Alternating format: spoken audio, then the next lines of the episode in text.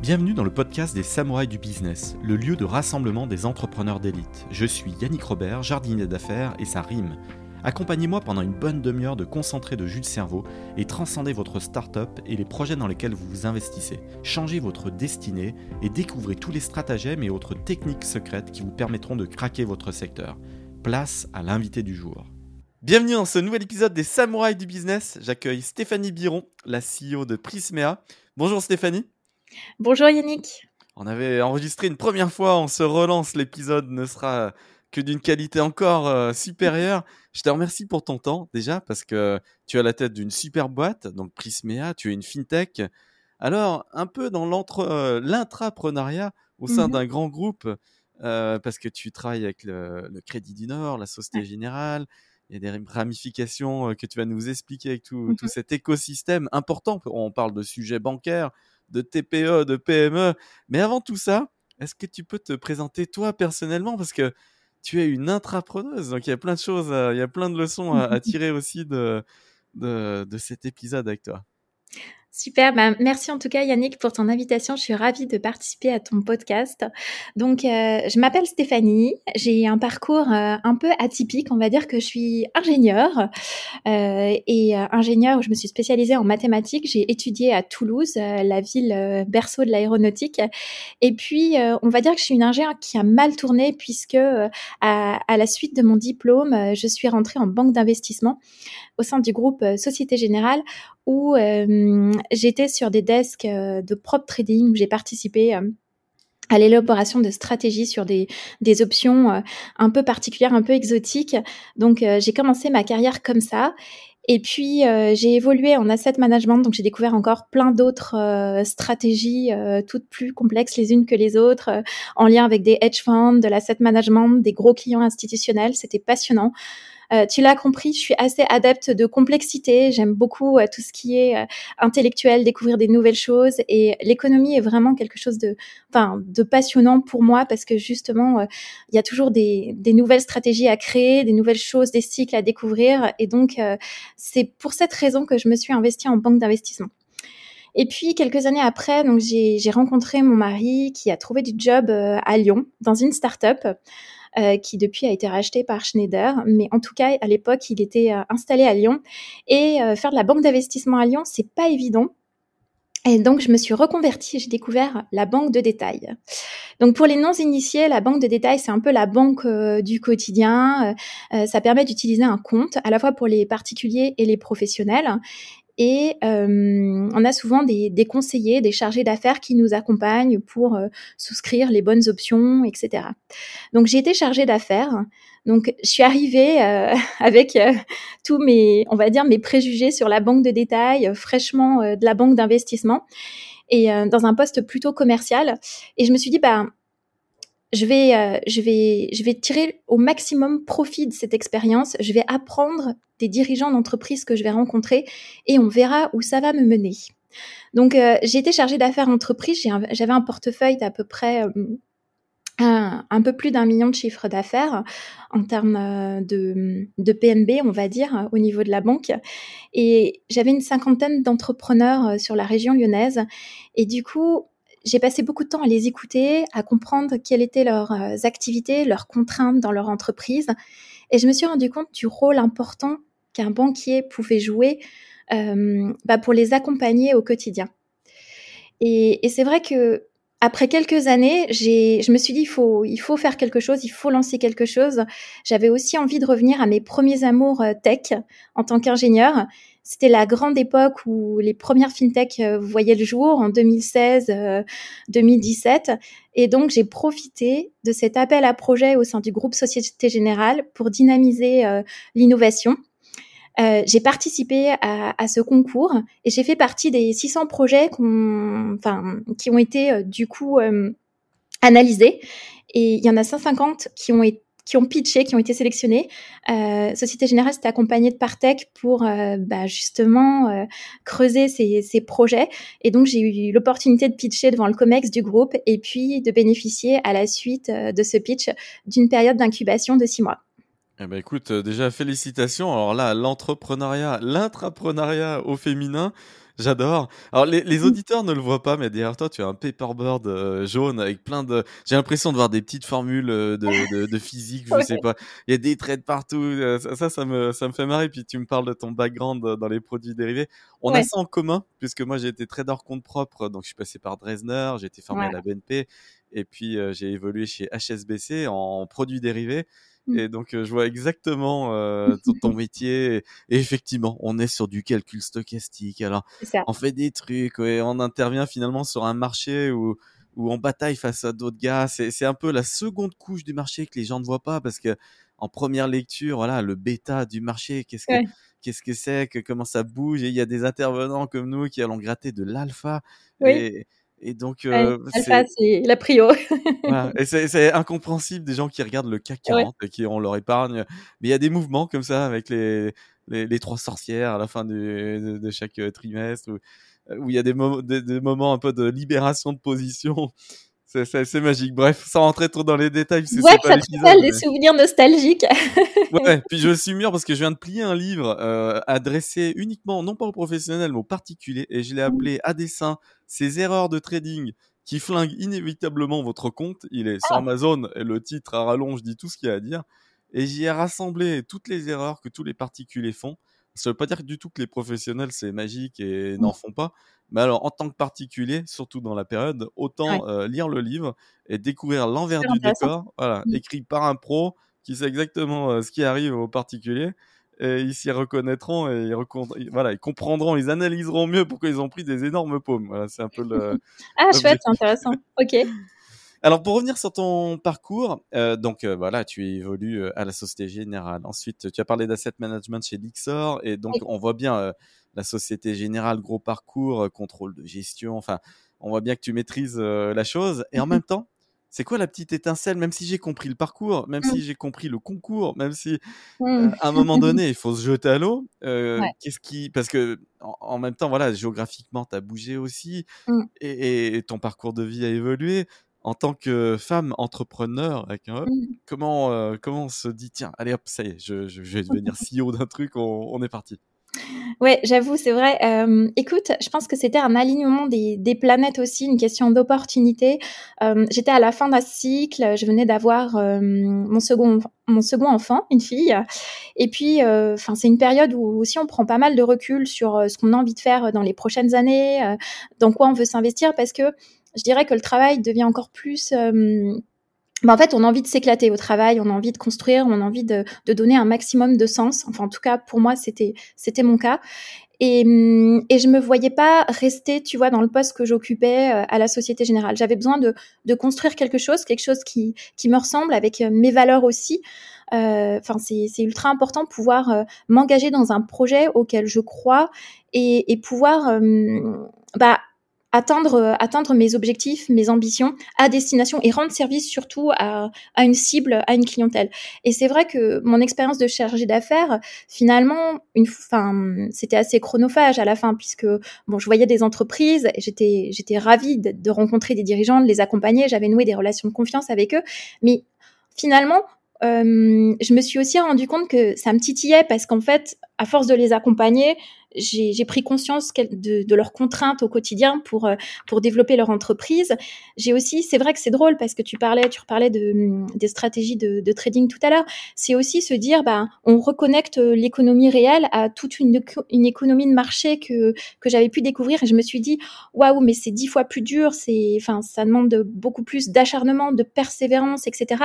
Et je me suis dit, ben, hum, et pourquoi je me lancerais pas là-dedans, tu vois? Enfin, Et, c'est vrai qu'il y a- il y, a aussi plus d'enjeux côté entreprise, euh, Mm. voilà, parce qu'il y a des vrais besoins déjà de, de complexité. Enfin, Mm. de, et et- et c'est vrai que tu, tu étais dans le retail, je comprends que tu en Mm. demandais quand même encore plus. Et finalement, c'est la réconciliation de tout ça qui, que, que je trouve assez magique dans ton parcours.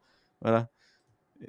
ouais, mais, mais, alors, la, la- la question qui, qui suit derrière, c'est euh, une fois qu'on est lancé, une fois que la Société Générale euh, donne son aval, euh, sous commande de Partech qui, qui, qui se dit tiens, il y a un truc à faire, il y a aussi un peu de compétition. Alors, tu pars avec un, temps d'avance parce que tu as, l'appui d'un gros réseau. Donc, finalement, quand je vois les contos et puis, et puis toute la clique, je me dis qu'ils sont repartis de zéro. Ils ont dû tout construire. Ils, y arrivent très, très bien. Mais et oui, là, tu as un avantage compétitif, un unfair advantage, comme on dit.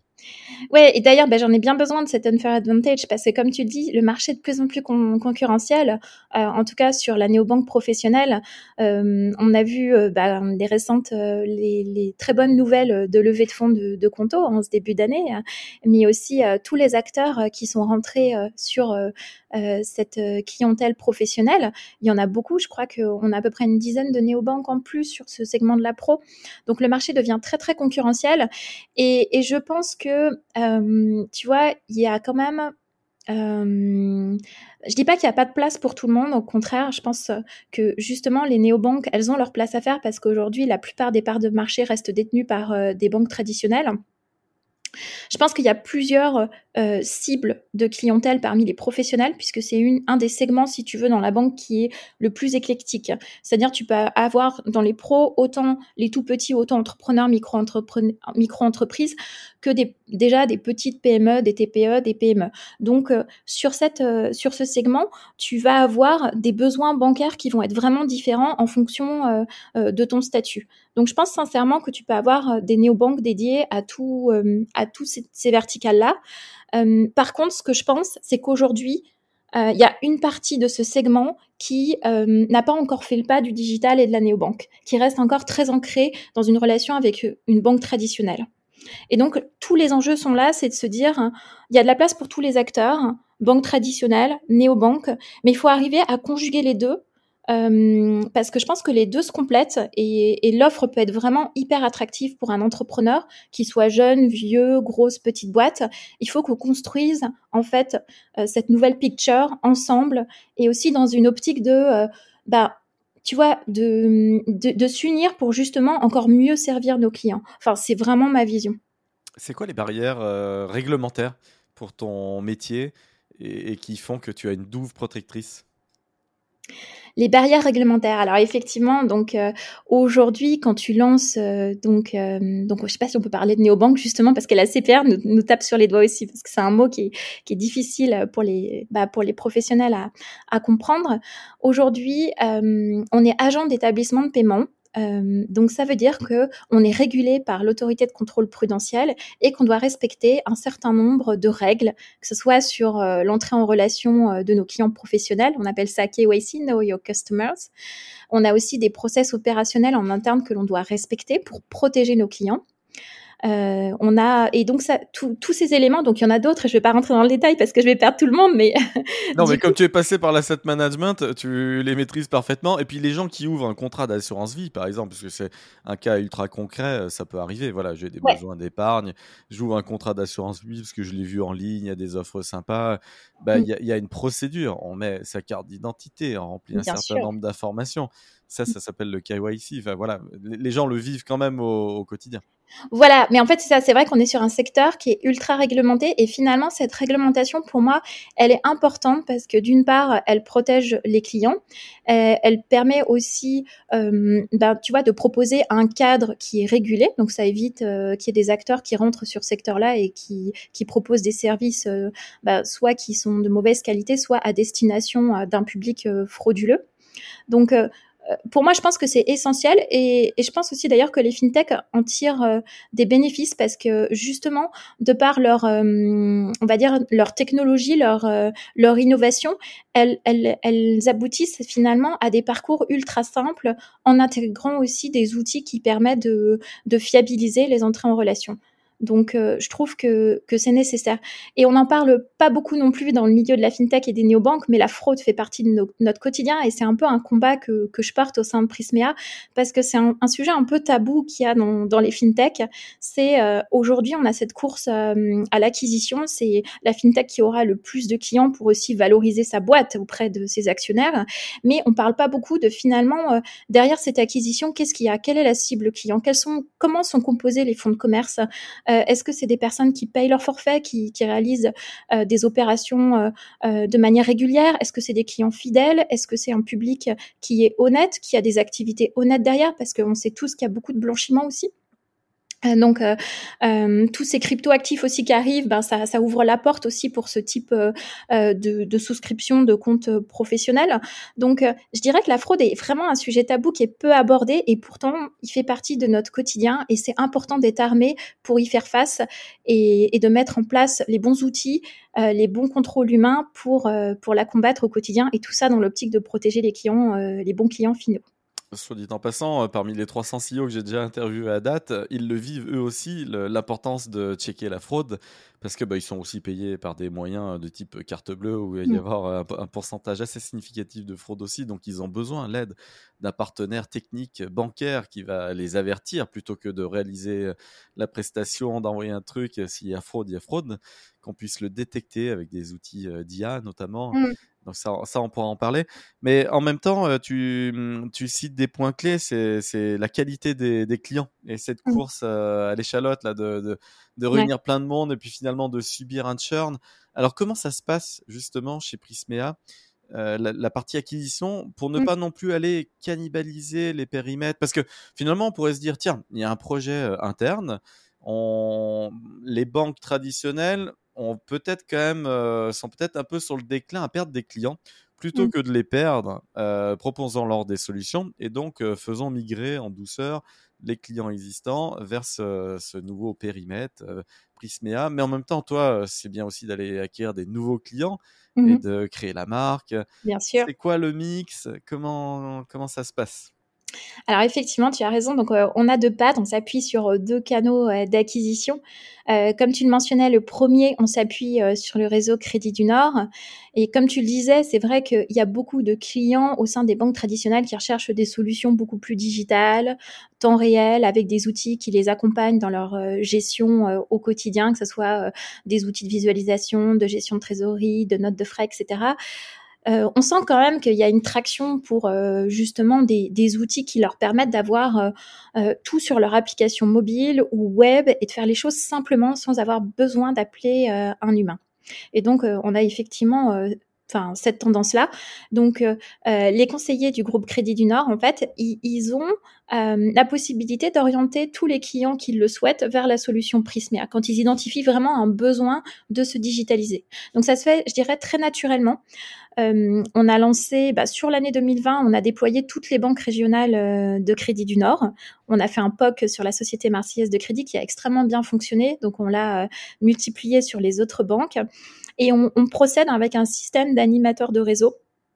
Donc on en a trois qui sillonnent la France.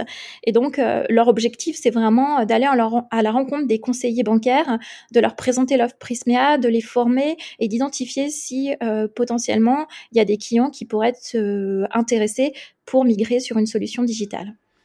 Je crois, énormément, euh, je crois énormément à la valeur ajoutée que tu vas apporter, justement, parce que euh, je le vis. Alors, moi, je suis client à titre professionnel, enfin aussi perso, euh, mais ça va être amené à évoluer. Par contre, sur le perso, au, niveau pro, je suis à la Société Générale. Mon père y était durant 40 ans, toute sa mmh. carrière. J'ai moi-même fait des stages, d'ailleurs, en salle des marchés aussi à la Société Générale, dans les tours Valmy.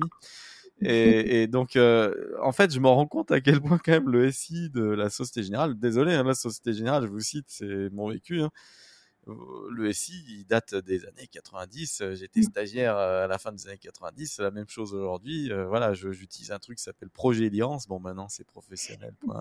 Bref, mais c'est la même chose. Ça n'a pas évolué. Et alors, quand je transfère les infos à mon expert comptable, et pour faire le bilan et puis le suivi de la trésor, quand même, c'est compliqué. déjà, euh, il n'y a qu'un PDF. Ensuite, euh, donc l'expert comptable a besoin d'un outil interne chez lui pour euh, transformer le PDF et faire une extraction correcte dans ses outils. Je me dis, mince, c'est pas le rôle de la, de la, banque de proposer des outils comme ça. Plus moi, en termes de suivi, j'ai j'ai quasiment rien. Enfin, on peut pas faire de retraitement comme ça à partir de l'outil de, de la banque. C'est valable euh, pour la Société Générale, j'imagine, la BNP, les autres, tout le monde. Mmh. Les, CID sont tous euh, vieillissants. Donc je comprends que tu t'insères dans cette, euh, dans cette faille quand même informatique. Oui, alors après, tu vois, euh, c'est vrai que bah, du coup, c'est vrai que les banques traditionnelles ont un IC qui, qui date, mais aussi qui a, qui a fait ses preuves. Hein. C'est aussi pour ça qu'il n'a pas beaucoup évolué. C'est parce que euh, il y a une capacité à, à être stable. Donc ça, c'est un peu ce Et à traiter du volume, oui, c'est vrai. Voilà, et à traiter du volume. Et ça, c'est vrai que c'est pareil. C'est quand on voit les, les, milliards de transactions qui sont gérées par une banque traditionnelle ou même euh, le nombre de crédits qui sont attribués, c'est un truc énormissime par rapport à ce qu'une fintech peut faire aujourd'hui. Donc c'est vrai que ils ont réussi ce pari-là, ils ont cette expérience, cette expertise. Je pense que du coup, le corollaire, c'est que c'est très compliqué d'innover dans ce contexte-là.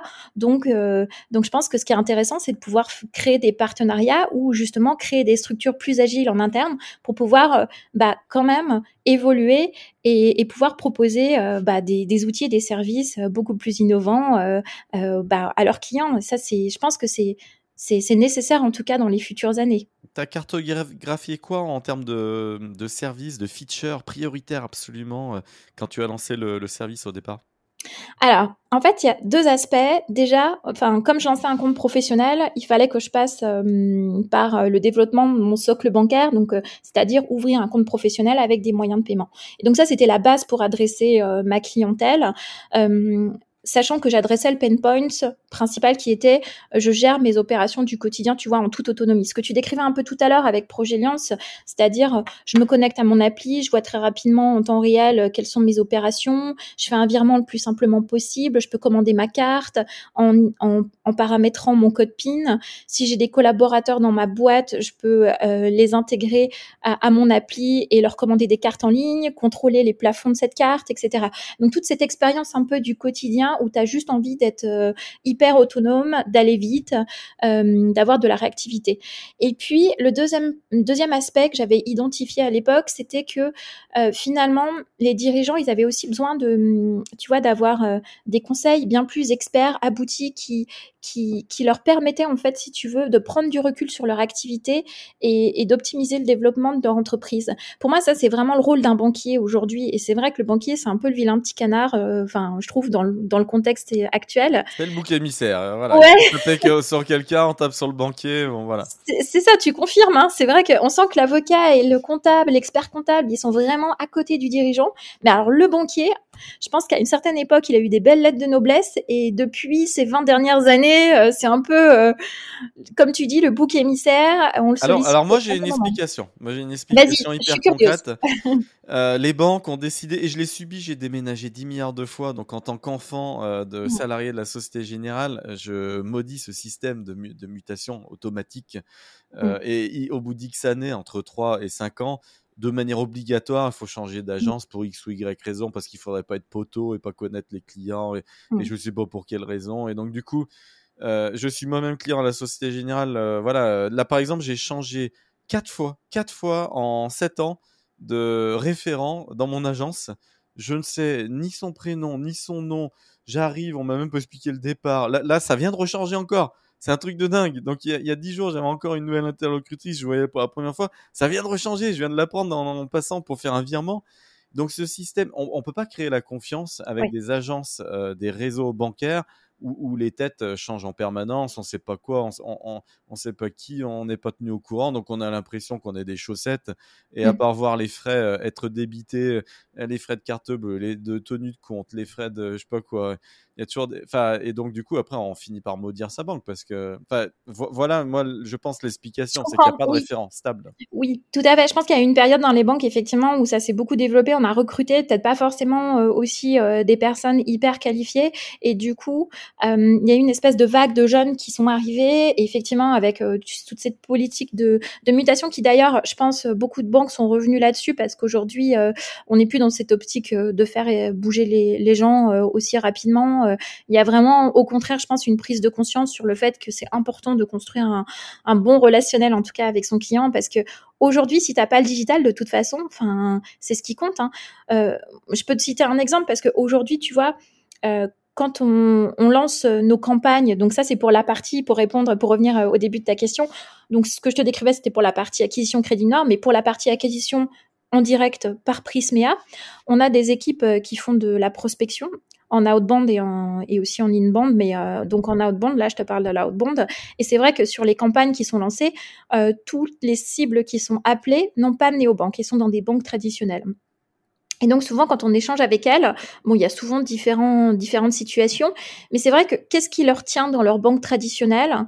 Bah, c'est déjà euh, la notoriété de la banque traditionnelle, hein, parce que c'est vrai que du coup, comme on se l'a dit tout à l'heure, c'est quand même un gage de stabilité, de confiance, de sécurité, mais c'est aussi potentiellement la relation qu'elles peuvent avoir avec leurs conseillers.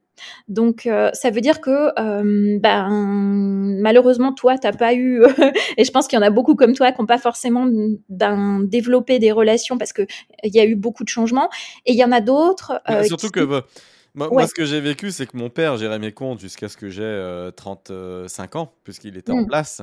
Donc, mmh. c'était mon référent à l'époque. Donc, je vis un enfer à mes yeux depuis 7 ans, parce que mon référent naturel étant mon père, il avait accès à tout. C'est-à-dire, voilà, j'ai mmh. besoin de faire ci, je vais faire ça.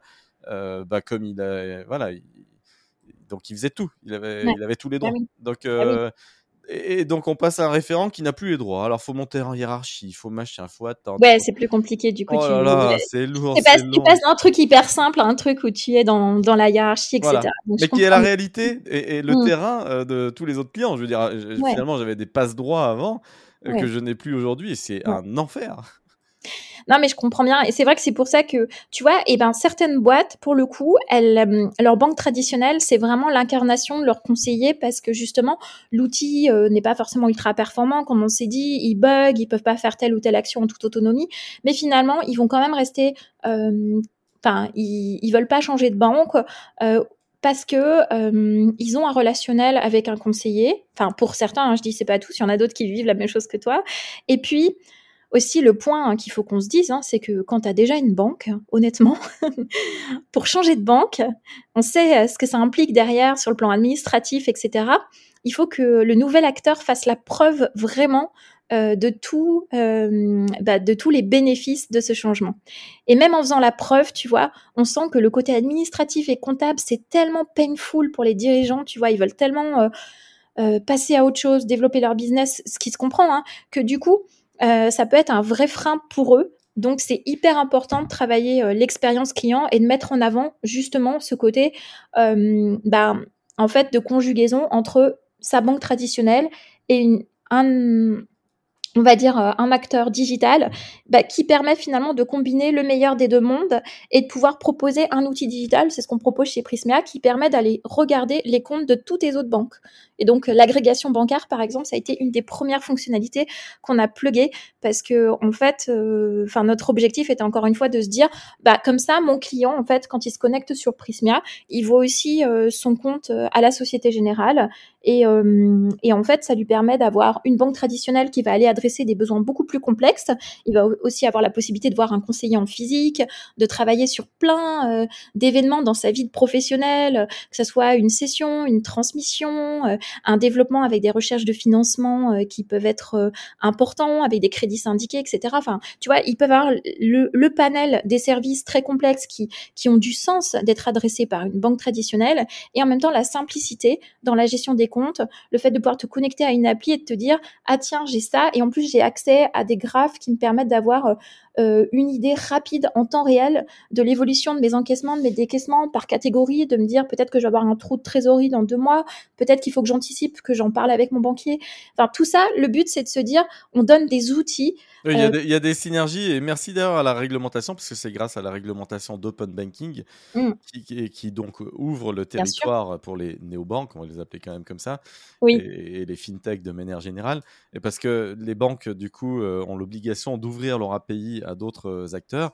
Donc mmh. des échanges de, données chiffrés, bien entendu, pas, donc pas forcément lisibles dans un format comme ça, mais, mais au moins on, peut faire interagir les systèmes ensemble et, débloquer euh, ce qu'on pourrait appeler des smart contracts.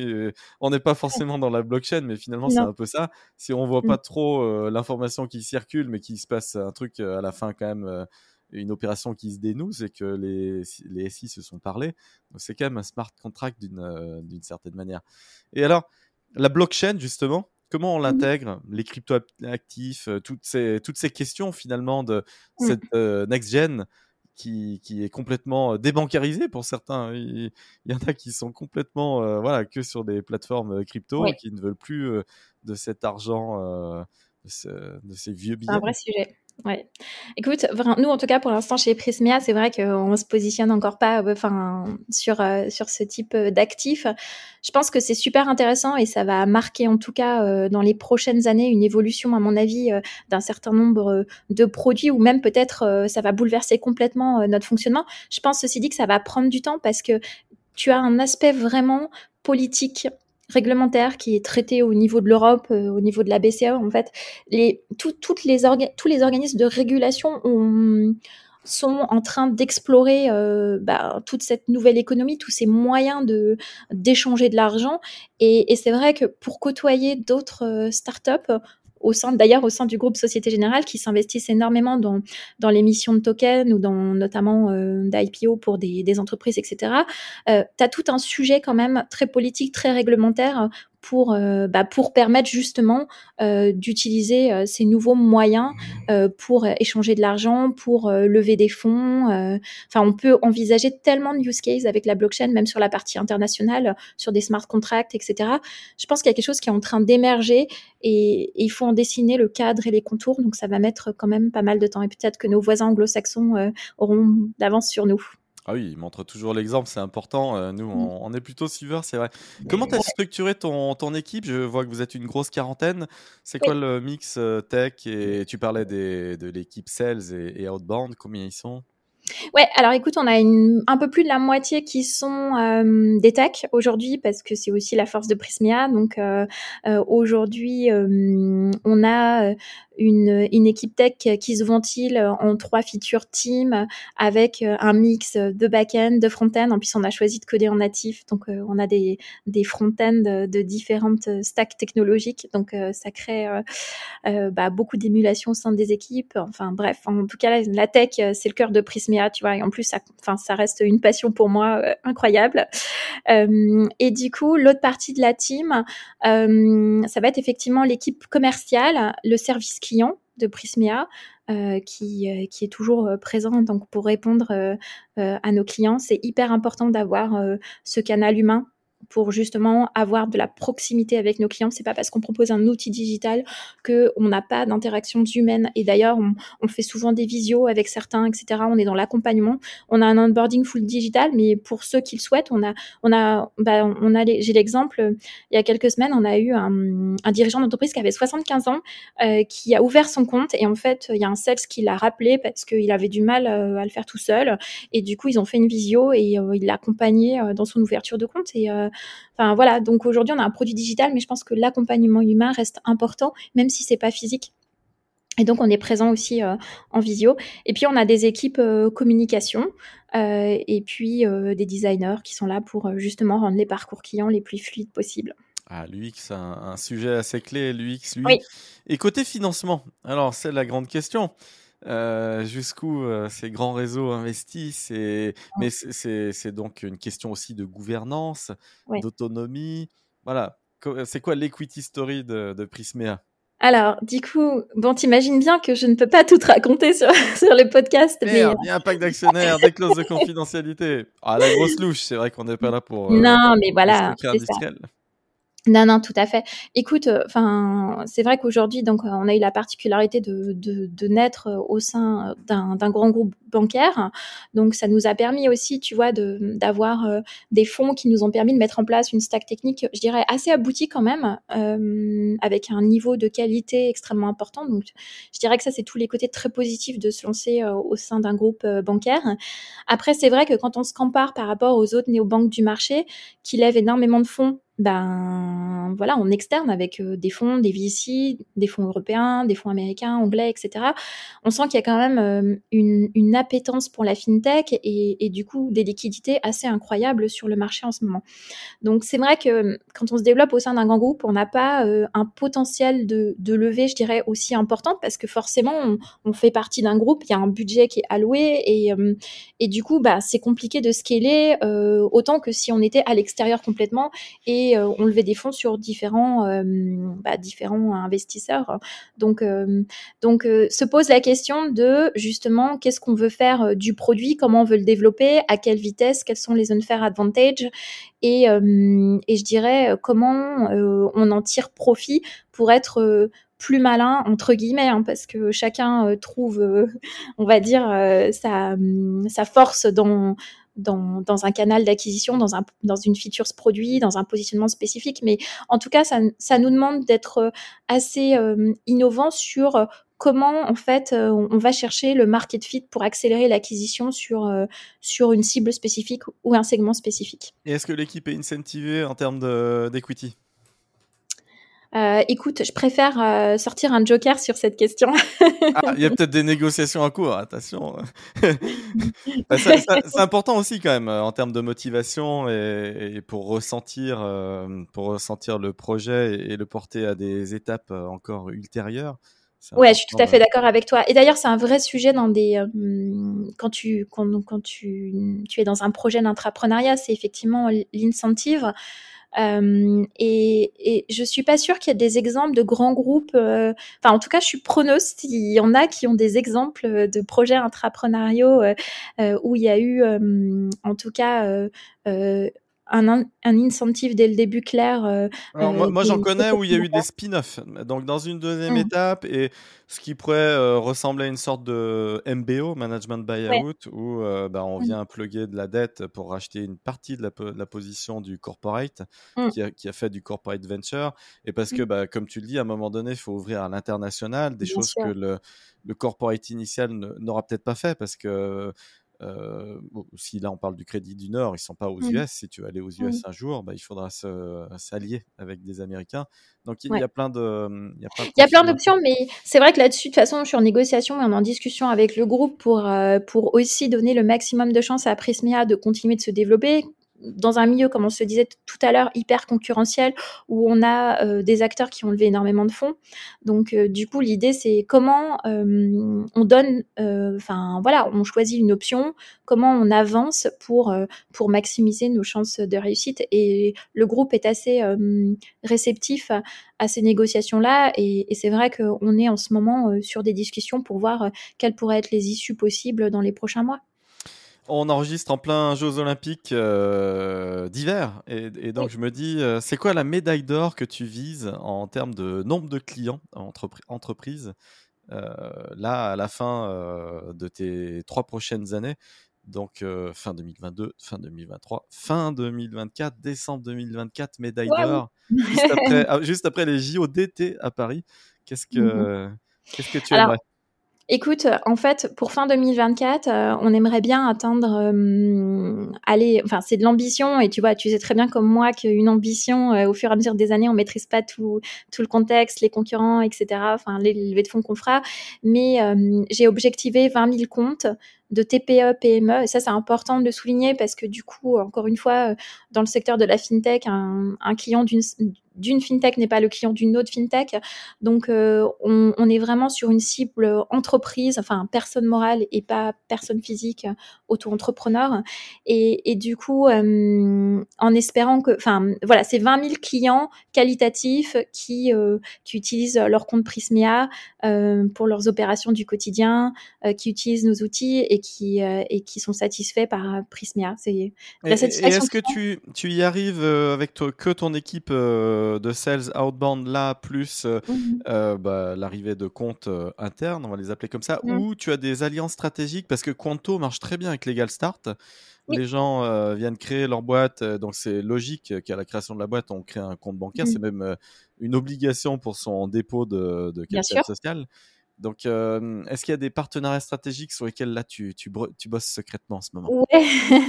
ouais, on est en train de regarder. C'est vrai que tu vois, euh, on se rend compte que euh, le partenariat qu'on a avec Crédit bon, c'est notre actionnaire, tu me diras, mais du coup, marche très très bien. Et, et on, on, a réussi à, à, lancer les différentes banques, on est rodé sur le sujet et on a vraiment envie de pouvoir lancer d'autres partenariats, pas forcément avec des banques, mais avec des sociétés qui ont qui adressent une cibles professionnelles et euh, avec lesquelles on pourrait euh, justement être en partenariat pour proposer une solution bancaire. bah, écoute, j'ai hâte de savoir qu'est-ce que tu dévoileras comme ça d'un peu magique qui créera la, différence. Il n'y a rien de magique, je crois, dans notre secteur. Hein. C'est pas évident. Hein. Pour clore l'épisode, on revient à l'entrepreneuriat au, féminin. Euh, on est écouté aussi par des filles. Il n'y a pas que des mecs hein, qui écoutent le podcast en train de faire le jogging et tout. Il y a aussi des filles. Tu as envie de leur délivrer quoi comme message, sachant que toi, tu as sauté le, cap, mmh. tu as franchi le, Rubicon et, tu t'es lancé euh, alors qu'il y avait des challenges. Voilà. Euh, mmh. Qu'est-ce que qu'est-ce que tu as envie de leur délivrer comme mmh. message? Voilà, il y aurait tellement de messages en fait, je dirais. Je pense que déjà, il faut oser. Parce que je pense que hum, quand on est une femme, euh, on réfléchit beaucoup justement, on anticipe, on, euh, à la fois dans, pour sa vie perso et, euh, et, sa vie pro, on voit tout de suite les problèmes, les choses qu'on va rencontrer, etc. Pour finalement se dire, bah non, ça sert à rien que je me lance parce que je vais avoir ça, ça, ça. Euh, tu le cartographies, etc. Euh, tu dis puis après dans ma vie perso, euh, je vais pas pouvoir gérer l'équilibre entre les deux, je vais devoir être tout le temps en déplacement, en lien avec. Il y, a des options exotiques là ici qui se qui viennent s'insérer, voilà, des options à barrière. Il y a la, barrière enfant. c'est ça exactement, mais c'est vrai que parce qu'en fait on réfléchit tout de suite aux impacts en fait directs sur notre organisation, et je dirais que si on s'arrête là en fait on lance jamais rien en vrai. Enfin, vraiment. Et puis en plus, on se dit, et au-delà de ça, tu as le syndrome de l'imposteur qui arrive, tu vois, en mode, euh, bah, franchement, est-ce que je suis vraiment légitime pour lancer ça euh, Est-ce que j'ai les compétences euh, Est-ce que je vais pouvoir monter une boîte et être audible face à des investisseurs, etc. Juste parce qu'il y a très très peu de femmes qui entreprennent, qui sont dirigeantes d'entreprise et, et très peu de hum, voilà de, de, de, modèles en fait, tu vois, qui qui te drive pour pour y aller. Et donc euh, du coup, ben, une fois qu'on a dit tout ça, ben, c'est un cercle vicieux. C'est-à-dire que comme il y a, peu de monde qui, sont là pour nous inspirer aussi, ben, on pense à tout ça, on le fait pas. Et, et moi, euh, j'ai rencontré dans le cadre de ce projet intrapreneuriat une femme incroyable euh, qui est euh, Françoise Mercadal de la Salle, qui est la, directrice euh, générale, enfin qui était la directrice générale de Crédit Nord, puisqu'elle a évolué dans d'autres fonctions à l'heure où je vous parle. Et cette personne, elle m'a beaucoup inspirée bah, pour me battre, pour être persévérante, pour pour continuer à avancer parce que c'est vrai, il faut pas se mentir quand on est entrepreneur, mais je pense que soit qu'on soit homme ou femme, bah il y a des hauts et des bas, c'est un peu les montagnes russes. Et du coup, bah il faut qu'on ait un, idéal, quelque chose qui nous tire vers le haut, qui nous pousse à, à continuer d'avancer. Et moi, la réussite de cette de cette femme m'a vraiment beaucoup inspirée je me suis dit, bah, en fait, on peut être une femme et monter dans les plus hauts échelons d'une banque, euh, piloter une banque. En plus, elle a un parcours incroyable puisqu'elle a fait l'ENA, elle a été dans, dans les sphères politiques, elle a travaillé à la Société Générale, elle était à un moment donné directrice de l'innovation et de toute la partie technologique. Donc, euh, c'est pas, c'est pas anodin. Euh, et, et cette réussite, ça m'a inspirée. Je me suis dit, ben en fait, il y a des femmes qui y arrivent en fait euh, par le travail, par la volonté, et pourquoi pas moi? Et d'ailleurs, sans s'oublier en tant que femme. Et ça, pour moi, c'est aussi un truc très très important parce que il y a certaines femmes qui pensent que pour y arriver, il faut qu'elles se transforment un peu en homme, tu vois. Enfin, et, et ça, moi, je, je trouve que, enfin, moi, c'est pas mon concept, quoi. Je me dis justement, en fait, parce que quand tu es une femme, t'apportes t'apportes autre chose quand tu construis une boîte en fait. T'as pas la même vision qu'un homme. Hein. Euh, je trouve que tu. Les femmes sont plus optimistes souvent. C'est vrai, bah je sais pas, moi je vois tout de suite les freins en fait et les risques, donc c'est pas mon cas, tu vois. Mais par contre, je vais parce que je vais bien cartographier le truc, etc. Et je vais me dire ah ben non, on va avoir tel truc, tout ça. Mais mais je trouve que ce qui est intéressant, c'est qu'on a hum, peut-être, euh, enfin ça dépend, enfin j'aime pas non plus donner des, des idées préconçues en disant que les femmes ont plus d'intelligence émotionnelle, etc. Mais je dirais que tu as une sensibilité à l'autre et hum, à la construction de, de, tes équipes, etc., qui est différente et qui va faire euh, finalement une alchimie différente avec des valeurs bah, derrière qui vont être portées par, hum, par justement euh, euh bah, je dirais toute cette euh, pas bienveillance, mais euh, je dirais pas ça non plus parce qu'encore une fois on tombe dans les clichés. Mais je dirais qu'une femme entrepreneur, ben, ne doit pas se transformer en homme pour réussir, et ça c'est hyper important. Et, euh, et d'ailleurs, Françoise a eu quatre enfants euh, et moi, ça m'a inspiré. J'en ai eu trois aussi. Et euh, je gère parfaitement ma vie perso. Je, je fais ce que je peux en tant que mère, mais en tout cas, j'ai l'impression de donner le maximum à mes enfants. Et ils sont contents de voir que je m'épanouis professionnellement en dirigeant une entreprise. c'est important. Hein. Alors, je délivre un message aux filles qui nous, qui nous écoutent. Il est codé. Il ne, vous, il ne sera intelligible que si vous avez fait les marchés financiers, mais je l'adresse parce que Stéphanie est là et est passée euh, sur des desks de produits structurés. Quand vous regardez l'entrepreneuriat et la feuille de route à venir, c'est vrai, vous avez l'impression d'être face à une, une option à barrière de type down and out.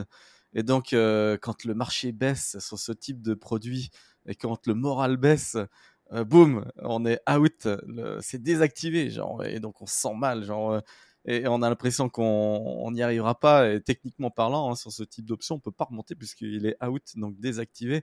Voyez l'entrepreneuriat comme des options à barrière de type euh, up and in. Et donc, vous avez de l'upside à les gratter. Et si vous y arrivez, là, vous enclenchez des, des, des incentives, on en parlait, assez mmh. Il y a vraiment des choses à aller euh, glaner que les hommes, c'est vrai, ont plus tendance. On est des cueilleurs, nous, hein, on allait chasser, on allait cueillir, ah, tiens, des petits fruits, on les attrape en haut, on les mange et, on les ramène. Euh, et, mais, mais vous aussi, les filles, vous avez un rôle hyper euh, critique pour tenir la baraque. Et je le répète, vous êtes, vous avez une force d'optimisme que nous on n'a pas et, qui intègre le réalisme que tu cites en fait. Euh, j'ai mmh. lu un livre de, de Martin euh, Seligman et donc euh, qui, mmh traite de l'optimisme et, je le conseille à tout le monde et on, perçoit pourquoi il y a des différences hommes-femmes d'ailleurs. Il y a même un test en 50 questions, on, se score, on sait exactement s'il y en est plus ou moins optimiste et c'est riche d'enseignements. Allez-y, foncez. Je l'ai fait. J'ai découvert que j'étais ultra optimiste et donc euh, j'étais content du truc parce que ça, ça, ça, correspond à mon, état d'esprit. Mais j'avais une appréhension. Donc voilà, j'ai délivré mon message. En call to action, Stéphanie, on est écouté mm. par plein de CEO. Euh, tous les CEO ont tous un compte bancaire. Euh, voilà, qu'est-ce qu'on fait avec Prismea? Comment on, on passe client? Bah, écoute, euh, deux, options. Soit euh, on va sur le site euh, www.prismia.fr, soit on télécharge directement l'application Prismia dans l'App Store ou dans le Play Store, et puis on ouvre son compte en toute autonomie directement sur l'application. Et pour les immenses CEO qui viennent de lever 100 barres, et de contactent directement Stéphanie Biron sur euh, LinkedIn, comme ça, t'es le, es le référent. Euh. La référente, tout à fait, exactement. C'est comme ça, on a, on a, un référent hyper clair, voilà, la CEO. Voilà, ils peuvent m'envoyer un message privé sur LinkedIn, je suis très réactive. Bon, bah super, ah, bah, c'est la bonne conclusion pour cet épisode. Euh, merci Stéphanie pour ta ton dynamisme et ta joie de vivre parce que ça donne envie. J'espère que plein de filles ont écouté l'épisode et se diront tiens, l'entrepreneuriat, on peut foncer. Avoir des enfants, avoir une vie équilibrée, avoir un vrai potentiel, euh, le faire en plus en mode corporate venture dans un grand groupe, allier euh, euh, tout ce qu'il y a de, de, finalement de meilleur dans l'écosystème, mmh. sans pression d'ailleurs de lever de fonds. Et donc, bah, une gestion, je l'imagine, encore plus saine. Ça évite les courbes en J n'importe comment, où on crame, on crame, on crame. Donc, parce qu'il y, y, a un contrôle dans les, dans les grands groupes. Ah oui, c'est sûr. je, te, remercie pour tout ça, parce que tu, tu, as cette exemplarité et tu traces le chemin. Et donc, c'est pour ça que j'aime bien accueillir aussi le maximum de filles possible. Si tu peux me faire des intros près de CEO euh, filles. Carrément, j'ai plein de monde en tête. Plein de copines et tout. On fait un super épisode. J'ai réussi grâce à ces intros de filles entre filles, parce que sinon ça plante, hein, ça marche pas. Euh, LinkedIn, euh, LinkedIn, ça marche pas. Ça marche pour les mecs, mais pas pour les nanas. Ah bon? C'est pas comme mon retour, c'est le retour de tous les podcasteurs. Et donc, et donc du coup, entre filles, ça marche. Et j'ai réussi à monter à quasiment 17% de filles Sachant, voilà, sachant que j'étais à 1% sur les premiers épisodes, les, 100 mmh. premiers épisodes, il n'y a qu'une fille, Arbia Smithy. J'étais à 7% au passage des 200 épisodes. Là, je vais être mmh. à au-delà des 15% au passage des 300 épisodes. Et j'espère quand même atteindre au mmh. moins 25 ou 30%, un tiers de filles, on en serait pas mal. J'ai quelques contacts à te donner. bon, bah, merci. À très bientôt, Stéphanie. À très bientôt. Et merci pour cet épisode. Merci à toi. Au revoir, Yannick.